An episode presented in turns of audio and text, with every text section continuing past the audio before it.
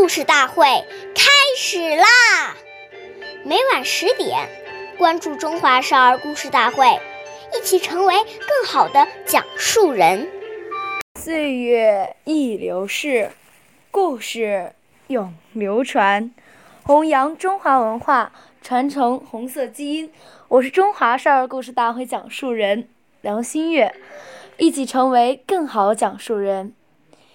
今天我给大家讲的故事是《红色经典故事》第十九集《延安的规定》。在延安有一条不成文的规矩：骑马或骑车，路遇腹中的老乡，都要停下来帮助老乡。总司令朱德一次骑马从桥沟回到延安，路上看到一位老乡背着粮食袋。艰辛地走着，于是翻身下马，让老乡把粮食放在马背上，自己与老乡一路步行聊天，一直把粮食送到老乡家里。老乡得知是朱总司令的战马帮他驮的粮食时，感动得说不出话来。